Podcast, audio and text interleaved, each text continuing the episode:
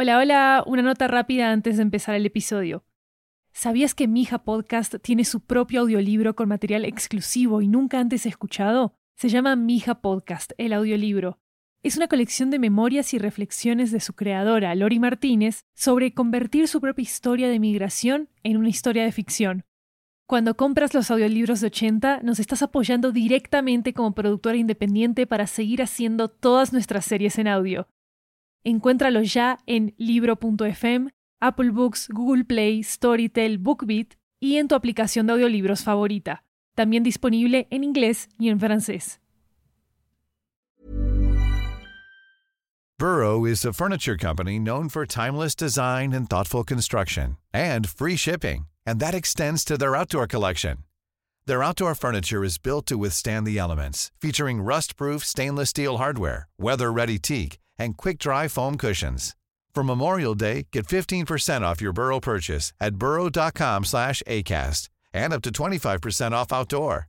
That's up to 25% off outdoor furniture at burrow.com slash ACAST.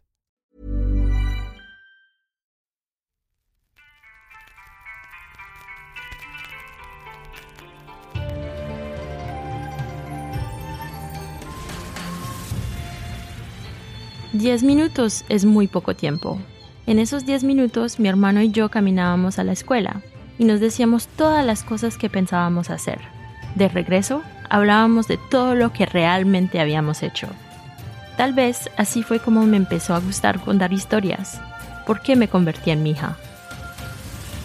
Este primer episodio es sobre mí y los otros serán sobre miembros de mi familia, de aquellos vivos, de aquellos que se fueron hace mucho tiempo y de aquellos que todavía siguen soñando. Esto es lo que necesitan saber sobre mí. Hablo mucho, amo la vida y amo ayudar a los demás. Soy mi hija, así que aquí van, 10 minutos para contar mi historia. París, ciudad de luces, la ciudad de la Tour Eiffel, Pont Neuf, hogar de Yves Saint Laurent, Chanel y el famoso baguette pero también es el hogar de gente trabajadora y migrantes como mis papás. Mi mamá, Yen, es mitad china de Shanghai y mitad vietnamita. Emigró a Francia en 1975. Mi papá Nong también nació en Cantón, China. Él emigró a Francia un año después. Durante el día, Yen trabajaba como vendedora en una tienda de recuerdos en el animado barrio de Beaubourg en el centro de París. Así fue como se conocieron. Hola señorita, ¿trabajas aquí? Estoy buscando un regalo para mi madre. ¿Qué le recomiendas a una señora de 50 años? Si se parecen algo a mi madre, cuanto más brillante y colorida sea, mejor. Se sonríen mutuamente. Y así fue como se enamoraron.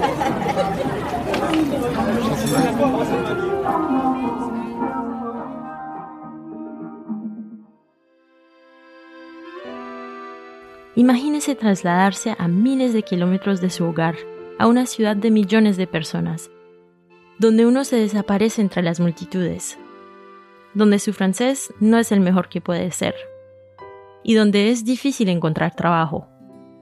La vida como inmigrante no es fácil. Entonces, naturalmente, la persona que te hace sentir más en casa es alguien de tu propia casa. De todos modos, estos dos inmigrantes se encontraron en París, se enamoraron y tuvieron un hijo, Julián, y luego una hija, yo, mi hija. Unos años después se separaron. Julián y yo nos quedamos con Yen, que se volvió a casar con un francés. Nung también encontró el amor de nuevo, pero siempre se mantuvo cerca de nosotros. Cuando pequeña, mis papás nos contaban historias sobre nuestra familia en China, como la de Lu Yiming, mi tatarabuela. Lu Yiming era una mujer común y corriente. No poseía mucho, pero siempre daba a los demás cuando podía. Un día, mientras caminaba por la orilla de un río cerca de su casa, Lu Yiming vio a un joven pescando. Estaba tan delgado que era obvio que no tenía nada que comer. Al final del día, el chico no había pescado nada, así que Lu Yiming le dio un tazón de arroz. todos los días después de eso le daba un tazón de arroz para asegurarse que tuviera algo de comer. El joven tomaba el tazón, avergonzado, y prometió a sí mismo devolverlo algún día. Pasaron los años y Louis Ming lo perdió de vista. Luego emigró a Francia y tuvo que empezar de nuevo sin nada. Fue muy difícil. Pero un día, durante una larga y decepcionante búsqueda de trabajo, el encargado que la recibió en la puerta le pareció familiar. El muchacho del río ya era hombre y ahora trabajaba en una oficina en el centro de París. Se reconocieron el uno y el otro a la vez. Así fue como Louis Ming consiguió el trabajo que le permitió quedarse en Francia y mantener a su familia. Sus buenas acciones del pasado fueron el resultado que cosechó en el presente. En nuestra cultura, eso se llama karma. Karma es lo que sucede cuando hacemos buenas acciones. Si somos generosos, recibiremos el doble. Nada es imposible si tienes un buen karma. Y por supuesto, lo contrario también es cierto. Con el karma, si hacemos malas acciones, ellas también se nos devuelven. Antes de dormir, Yen nos contaba historias como la de Lu Yiming, para mostrarnos el poder de un buen karma. Vale, quizás no crean en el karma. Al principio yo tampoco. Pero pensémoslo por un segundo. Si eso fuera cierto, y todas tus buenas y malas acciones se registraron en un cuaderno, ¿no te gustaría cosechar las recompensas de tus buenas acciones? Yo sí.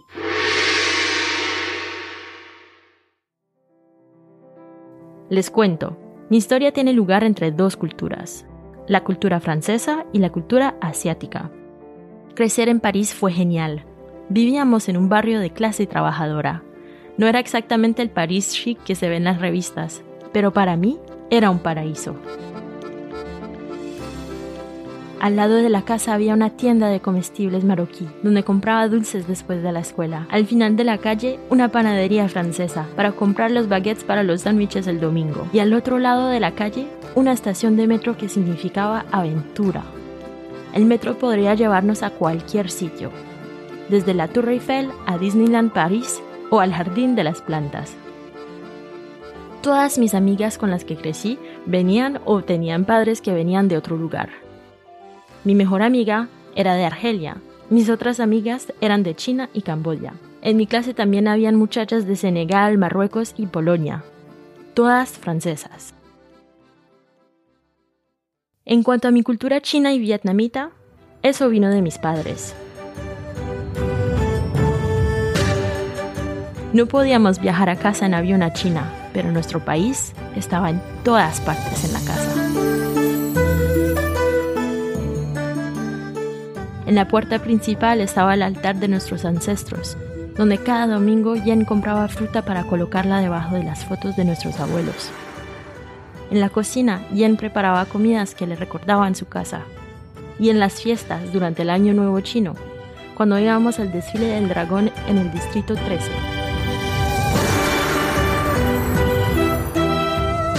comiendo banh mi a un lado del camino. Pero a medida que fui creciendo, comencé a rechazar mi cultura asiática. No me di cuenta todavía que era una parte importante de mi identidad. Los asiáticos que veían la televisión en Francia eran vendedores ambulantes con acentos ridículos, o de la mafia china. Y las mujeres, pues, eran siempre masajistas, hipersexualizadas o prostitutas. No podía verme en ellas. En cambio, quería parecerme a las cantantes cuyos carteles solía coleccionar, de las estrellas de pop americanas y británicas de los años 90 y 2000. Pero no me parecía ni un poquito a ellas. Así que, como no podía elegir cómo me veía, elegí inclinarme hacia mi otra cultura, la cultura francesa. Solo más tarde entendí que esa mezcla de Francia y Asia es en realidad una riqueza que nos permite ver el mundo de muchas maneras a la vez.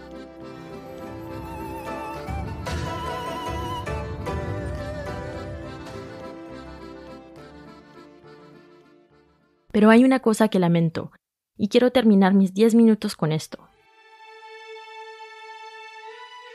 En algún lugar de un vertedero se encuentran los restos de una mesa de comedor, una gran y hermosa mesa de madera, lo suficientemente grande como para sentar a ocho personas.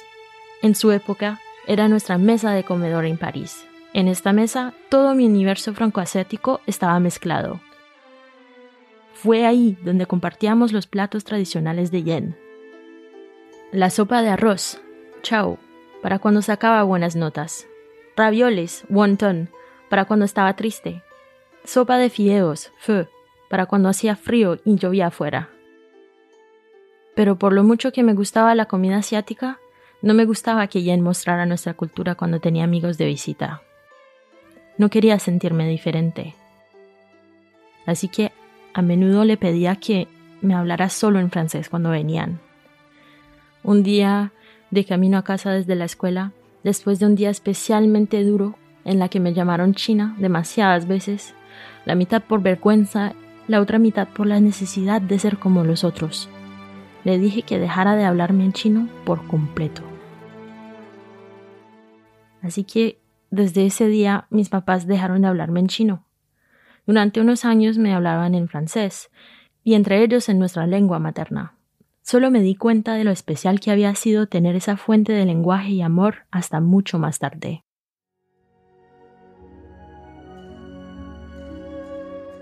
Soy hija de inmigrantes. Y cada día le escribo a Jen para saber cómo está. Hablamos juntas por las noches y le cuento mi día. Hola mamá, ¿cómo estás? Cuando le escribo, normalmente es tarde. La imagino al otro lado del teléfono en su casa. Sé que después de nuestra conversación se levantará y como hace todas las noches rezará delante de la estatua de Buda, para que todo vaya bien, para la familia y especialmente para sus hijos. Ella ha estado haciendo ese rito por siempre. Después de la cena, una vez que los niños se acostaran, Jen se arrodillaba ante el altar de los ancestros y los budas y les agradece por nuestra buena salud. Nong, por su parte, aunque nunca lo admitiera, también rezaba todas las noches. Mi querida hija, todo estará bien para ti. Y sus oraciones fueron respondidas. Después de todo, estoy aquí, ¿no?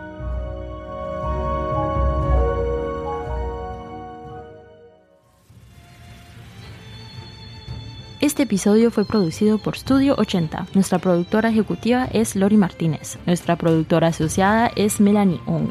Historia por Melanie Ong. Diseño de sonido y voz en español por Lori Martínez. Nuestra artista es Tiffany DeLune y nuestro tema es por Gabriel Dalmazo. Síguenos en Twitter e Instagram, arroba Mija Podcast. Si les gustó el programa, déjenos estrellas en Apple Podcasts. Hasta la próxima, enviándoles besos y recuerdos de mi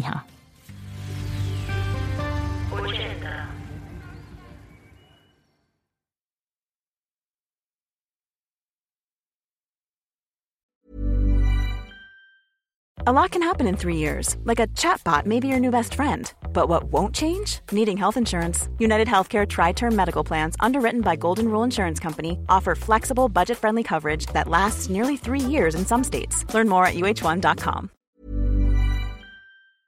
¿Sabías que Mija Podcast tiene su propio audiolibro con material exclusivo y nunca antes escuchado? Se llama Mija Podcast, el audiolibro. Es una colección de memorias y reflexiones de su creadora, Lori Martínez, sobre convertir su propia historia de migración en una historia de ficción. Cuando compras los audiolibros de 80, nos estás apoyando directamente como productora independiente para seguir haciendo todas nuestras series en audio. Encuéntralos ya en libro.fm, Apple Books, Google Play, Storytel, BookBeat y en tu aplicación de audiolibros favorita. También disponible en inglés y en francés.